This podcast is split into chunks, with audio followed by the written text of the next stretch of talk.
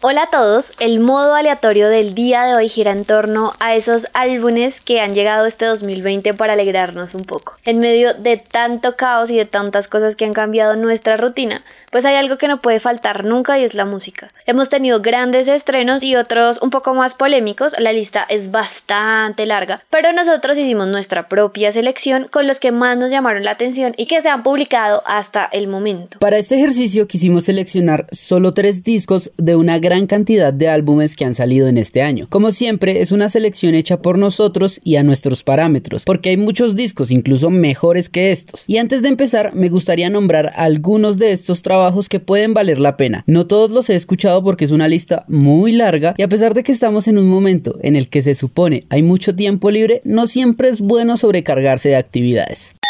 Entonces empezaré con Higuita en chanclas y su EP Yo nunca aprendí a cantar, pero con mis amigos nos jugamos buenos cotejos. Es el debut de esta banda paisa, a mi parecer es muy interesante y es de lo nuevo del indie colombiano. Tame Impala también sacó un disco que se llama Slow Rush. Askin Alexandria nos presentó este 2020 Like a House on Fire. El grunge también se dejó ver con Pearl Jam y Gigaton. Apocalíptica, una de mis bandas favoritas de metal, sacó un disco que se llama Shell O. Sepultura, otra grande del metal, lanzó el disco Cuadra. Continuando con la onda del metal, Ozzy Osbourne nos presenta Ordinary Man. Asimismo, yéndonos un poquito más lejos, Bad Bunny presentó su disco Yo hago lo que se me da la gana y la semana pasada nos presentó unas canciones inéditas, donde se destacó una colaboración con Don Omar. Silverstein, por el lado del metalcore, también sacó un disco. The Weeknd y Childish Gambino también nos mostraron nueva música. Y cómo olvidar a Nine Inch Nails con sus dos discos. En Colombia también tuvimos discos de Crudo Means La Banda del Bisonte y Soft Zero, con sinfonías para la cuerda floja. Ah, y se me olvidaba, Mañas Rufino también sacó un disco solista. Y también están Niall Horan con Heartbreak Weather, Louis Tomlinson con Walls, algunas voces femeninas como Megan Trainor con Treat Myself, Selena Gomez lanzó Rear, Hailey Stenfield presentó Half and Story, en la música electrónica Steve Aoki lanzó Neon Future 4, en algo de música en español está David Bisbal con En tus planes y recientemente Andrés Cepeda con 13 y también aparecen por ahí Jesse Reyes con Before Love Came to Kill Us y Adam Lambert con Velvet. En fin, hay muchas cosas de donde escoger. Ahora sí, continuemos y vamos al grano. A lo que vinimos, ¿cuál fue tu primer disco? Voy a comenzar con una banda que yo no podía dejar por fuera de esta lista porque es una banda que me encanta. Ellos son Green Day y su Father of All Motherfuckers.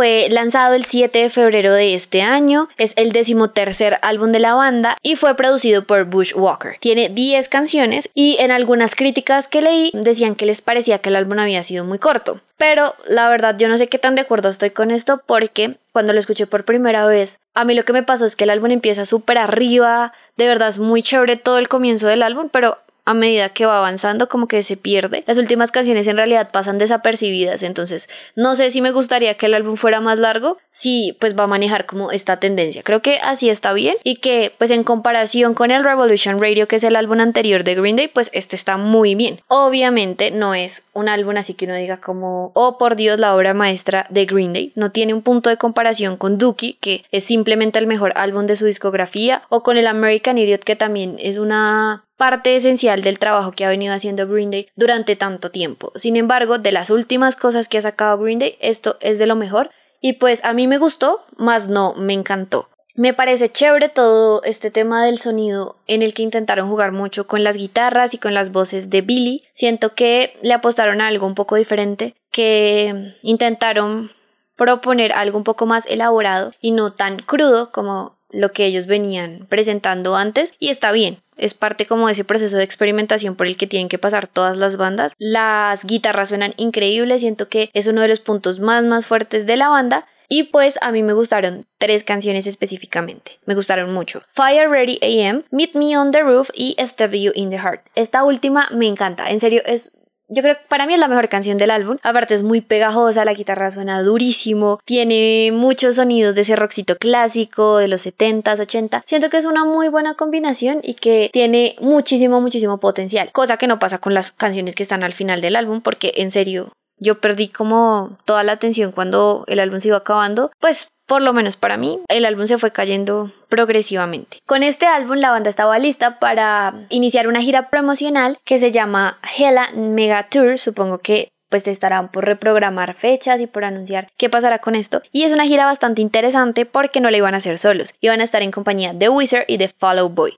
Y yo debo confesar que pagaría por ver a estas tres bandas juntas sin pensarlo dos veces. Así que pues ojalá pronto se pueda llevar a cabo esta Hell Mega Tour y se puedan escuchar pues estas nuevas canciones de Green Day y pues por supuesto esos clásicos que nos gustan tanto a quienes seguimos a la banda pues desde hace un tiempito atrás.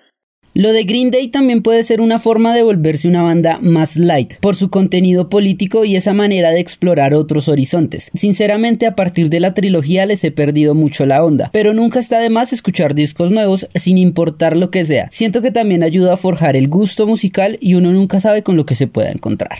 Insisto que este álbum es de los mejores que ha sacado últimamente. Me gusta, pero pues no me acaba de encantar.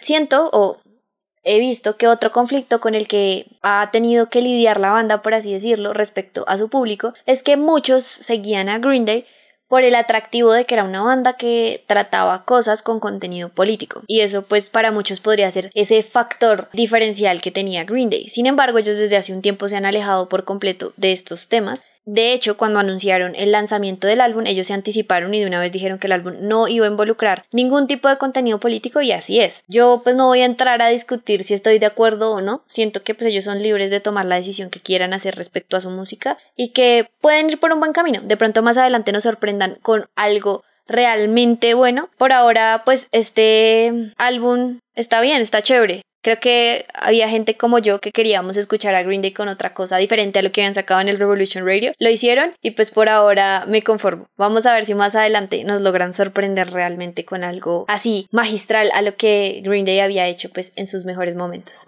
Mi turno ahora es para hablar de una banda de deathcore y una de las que más me gustan y me llaman la atención de este género. Sé que quizás muchos por ser un sonido tan duro no lo escucharán. La banda de la que les hablo es Suicide Silence de California, activa desde el año 2002, un gran referente de este género. Muchos la recuerdan por éxitos como You Only Live Once y el triste deceso de su anterior vocalista, Mitch Locker, en octubre del año 2012 por un accidente en moto. Es importante nombrar esto porque a partir de ese momento se vinieron muchos cambios. Uno de ellos fue la llegada de Eddie Hermida de la banda Old Shall Perish para ser el nuevo vocalista. Eddie se llama Hernán Hermida y sus padres son venezolanos. En su anterior trabajo habían canciones en español, pues en algún momento llegué a pensar que tal vez se hiciera alguna cancioncita en español con Suicide Silence. Bueno, la banda con Eddie ha sacado tres discos. Sin embargo, los dos primeros no han sido lo suficientemente relevantes, siendo estos dos You Can Stop Me Now y el homónimo, que fue un fracaso porque exploraron más hacia el sonido del new metal y eso fue algo que los fans les cobraron muy duro. Ah, y vinieron a Colombia en el año pasado para Rock al Parque. En fin, para este 2020 llegan con un disco llamado Become the Hunter, que es el verdadero regreso de la banda, pues vuelven al deathcore pero haciendo una exploración muy interesante en sonidos acústicos y atmósferas un poco oscuras, cosa que se siente desde el primer track del disco que es completamente instrumental, pero sirve para darle un buen preámbulo.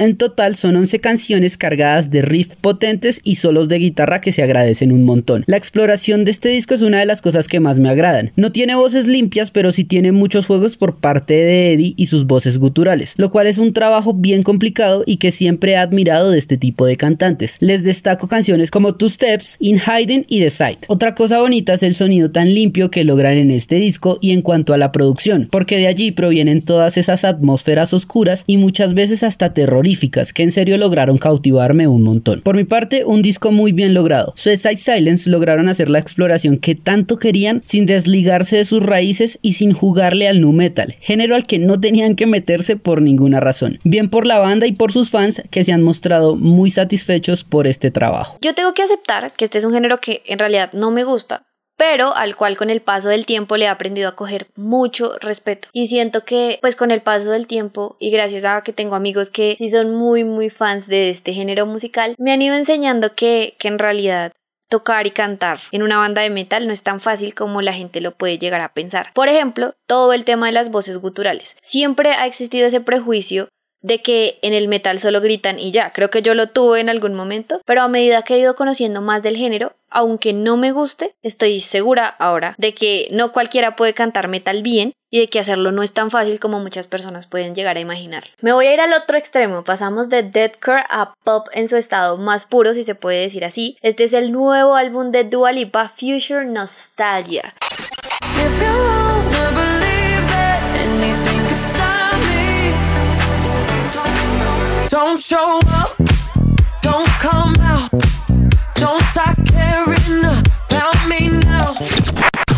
Este álbum es el segundo álbum de la cantante, fue estrenado el 27 de marzo y lo componen 11 tracks. Debo confesar que yo lo escuché con mucho escepticismo al inicio, porque Dua Lipa no me parecía una artista así como muy relevante. Sí la conocía y conocía varias de sus canciones, me parecían chéveres, algunas me gustaban, pero ya, como que no pasaba de ahí. Sin embargo, mi percepción cambió completamente después de escuchar este álbum y, y mi concepto sobre Dua Lipa como artista pues cambió del cielo a la tierra, creo. Me gustan mucho los sonidos que maneja el álbum.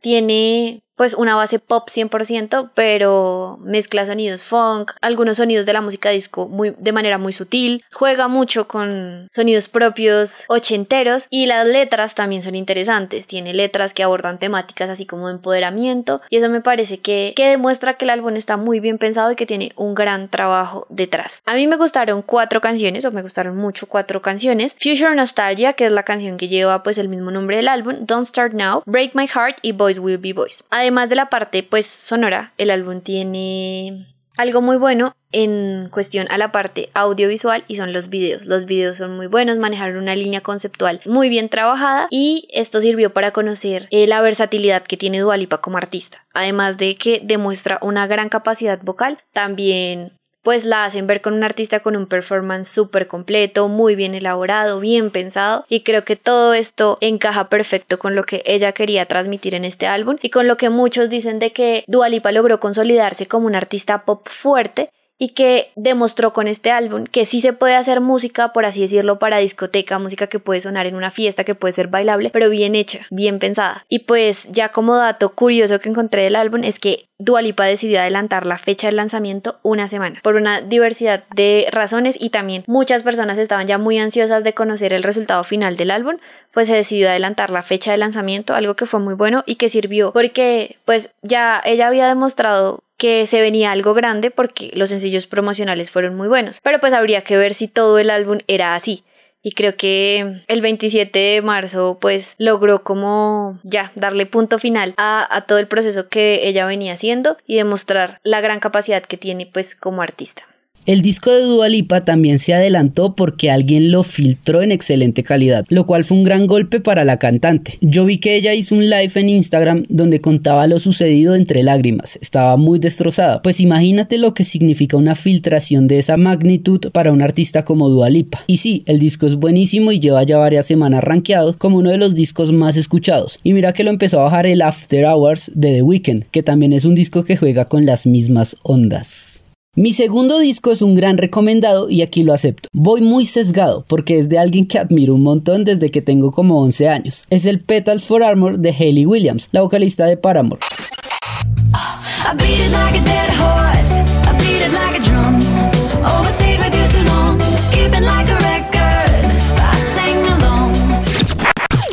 Este es su debut como solista en el que decide desligarse un poco de la banda. Digo un poco porque detrás de la producción está Taylor York, guitarrista de Paramore, y el más reciente video de la producción que se llama Dead Horse fue dirigido por Zach Farrow, miembro original que se fue durante un tiempo y después volvió. En cuanto a la composición y la ejecución de algunos instrumentos, sí está sola Hayley y es algo que me parece bonito porque a partir de esto aborda temas muy personales que según ella no es capaz de tratar en su banda, como su matrimonio fallido con Chad Gilbert y todas las consecuencias que esto le trajo a su salud mental. También su forma de afrontar este tipo de problemas, pero también hay canciones más positivas como My Friend y Taken. Las letras y las temáticas del disco es algo que está muy bien explorado y se nota que aquí Hayley Williams trató de desahogarse de muchas situaciones a través de las canciones. Y esto es algo que me gusta mucho de este tipo de proyectos, lo personal que pueden llegar a ser para los artistas. Una de mis canciones favoritas tiene un detalle muy íntimo y especial. Hablo de Crystal Clear porque tiene samples del abuelo de Hayley Williams, el señor Rusty Williams, que es un cantante cluster y según Hayley hay una canción que se llama Friends or Lovers de su abuelo que él jamás grabó pero que siempre fue su favorita y es la que está sampleada en esta canción. Este detalle no estaba pensado por ella, pero Taylor en la producción lo agregó y es algo muy bonito y que como fans le agradecemos un montón a Taylor York. Otra canción que me gustó mucho fue Dead Horse, ya lo había dicho, en la que ella hace esa catarsis de su relación y cuenta de una manera todo, y asimismo está llena de referencias a canciones que le dedicó a su ex esposo como Pool, The Only Exception y Still Into You. Y hay frases como canté tu estúpida canción de mierda en referencia a Vicious Love, canción hecha con Newfound Glory, la banda de Gilbert, y al final aquí tienes otra tonta canción. Esto en referencia a todas las canciones que Hailey le había dedicado. Me parece tremendo. Y asimismo el video dirigido por Zach Farrow hace un recuento de esos 10 años y vemos a Hayley Williams en todas esas facetas. Un video muy acorde y muy bien logrado. Ahora, el disco fue lanzado en tres partes que al final se juntaron para hacer un solo álbum y tras la llegada del disco completo ha tenido muy buenas críticas en diferentes medios. En general tiene como un 8.3. Buen disco y uno de mis favoritos de lo que lleva este año.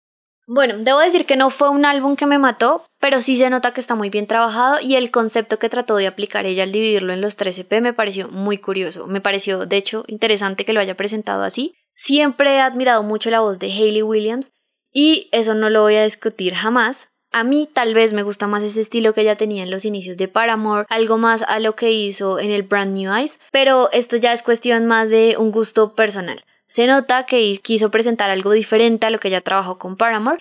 Y curiosamente, y vuelvo y lo digo, es más un tema personal, que la canción que más me gustó del álbum es Dead Hearts. Y siempre que la escucho, siento ese parecido que tiene a los últimos álbumes que sacó con Paramore. Yo voy a terminar con un álbum que también me gustó muchísimo y es The New Abnormal de The Strokes.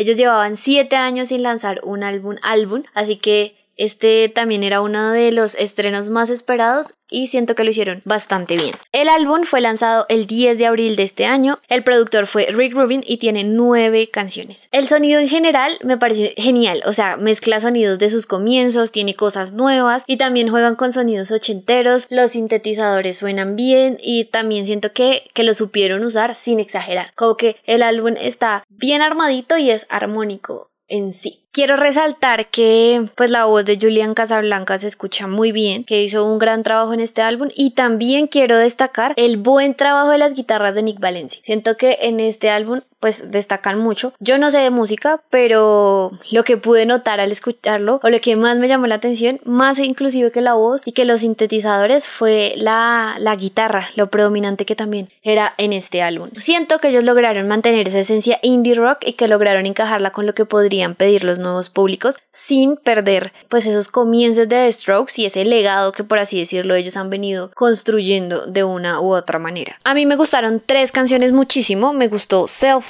Brooklyn Bright to the Curse, creo que es mi canción favorita del álbum, y Bad Decisions, que también tiene una batería bien interesante. Algo adicional que me pasó cuando escuché el álbum es que me recordó muchísimo el sonido no sé, me sonó mucho a New Order, algo así como con un estilo muy post-punk. No sé si se puede llamar así, no sé si tal vez soy solo yo, pero yo lo escuché y recordé muchísimo a New Order. Dentro de datos curiosos así del álbum, la portada del álbum está inspirada en un cuadro llamado Beard on Money de un artista estadounidense. Hay una canción que se llama Out to the Mets y es dedicada a los Mets, que son el equipo de béisbol favorito de Julian Casablancas. También, respecto a lo que les mencioné al inicio de que este álbum tenía unos sonidos ochenteros bien interesantes, pues en la canción Bad Decisions incluyen como unos apartados de la canción Dancing with Myself de Billy Idol del año 1981.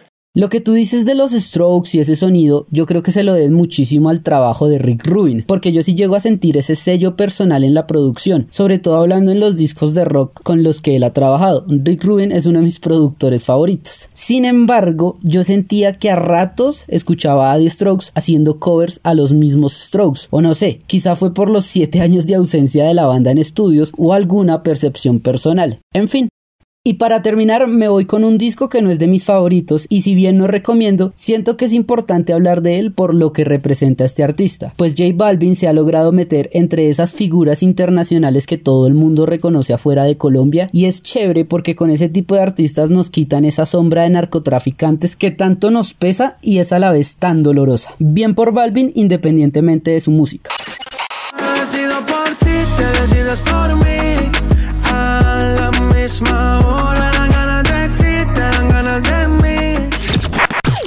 El disco Colores ya estaba teniendo una campaña de expectativa desde el año pasado con sencillos como Blanco y se proyectaba como un disco conceptual por todo el tema de los colores, las canciones y los videos. De a poco fuimos conociendo canciones como Blanco, Morado y Rojo para después conocer el disco completo. En términos generales es un proyecto ambicioso con una muy buena idea pero una mala ejecución. Las canciones no tienen mucha coincidencia con los colores a los que están asignados. Son simplemente canciones de reggaetón con nombres de colores. Y aquí hay un grave error porque veníamos de Vibras, un álbum que le abrió un nuevo panorama a Balvin como artista y atrajo público lejano al reggaetón, lo cual fue muy positivo. Sin embargo, con Colores dejó ese riesgo y se fue para lo seguro en un disco con poca exploración y nada de conceptual. Lo rescatable, para mí, es el gran trabajo de Colin Tiley en los videos, pues es uno de los grandes personajes de este campo. Por ejemplo, está Verde, que es quizás el mejor video que he visto hasta el momento y la peor canción a mi gusto de todo el disco. En resumen, creo que Colores hubiera servido más como un EP de tres o cuatro canciones donde podrían estar rojo como gran primer sencillo y algunas como blanco, negro y gris. Amarillo me deja con un sin sabor porque es otra canción que tenía un gran potencial, sobre todo con ese sample de Super Crew, un conjunto francés al que también tuvimos el año pasado en Colombia, pero que al final pues no logró ser lo relevante que yo esperaba. Y rojo indudablemente se lleva el título a la gran protagonista de este Yo tengo que decirlo y es que para mí no es un álbum conceptual. La idea era muy buena y tenía todo el potencial para desarrollarse como si de verdad fuera un álbum conceptual pero en mi opinión el resultado final le falta mucho para ser conceptual. Resalto la calidad de los videos, son muy muy buenos, están bien hechos y vuelvo y digo tenían muchísimo potencial para encajar en el concepto. Pero siento que en realidad en lo que se quedaron cortos fue en las letras y por eso no me terminó de cuadrar. El arte es chévere, rojo es el gran hit del álbum y como leí en una crítica, pues el álbum no decepciona y va a la fija con un público amante del reggaetón tradicional. Pienso yo que le faltó arriesgarse más para que con su música eh, y una idea muy mucho mejor desarrollada, pues pudiera conquistar también otros públicos. Yo respeto a J Balvin y reconozco que es tremendo artista y que ha logrado muchas cosas grandes. El álbum no es malo, es bueno, funciona y en serio tiene buenos videos. Solo que le faltó. Quizá había que arriesgarse un poquito más y trabajarle más si querían un verdadero concepto. Entonces, estos fueron los seis discos que nosotros elegimos. Hablamos de algunos que sí nos gustaron, otros que no tanto, y lo más importante, compartimos nuestra experiencia con estos discos. Como siempre, esto es una percepción muy a nuestro gusto y a nuestro parecer. Obviamente hay muchos trabajos que se deben escuchar este año, y lo bueno es que aún faltan muchos días, semanas y meses que pueden estar cargados de producciones que incluso nos puedan llegar a sorprender mucho más de lo que esperamos.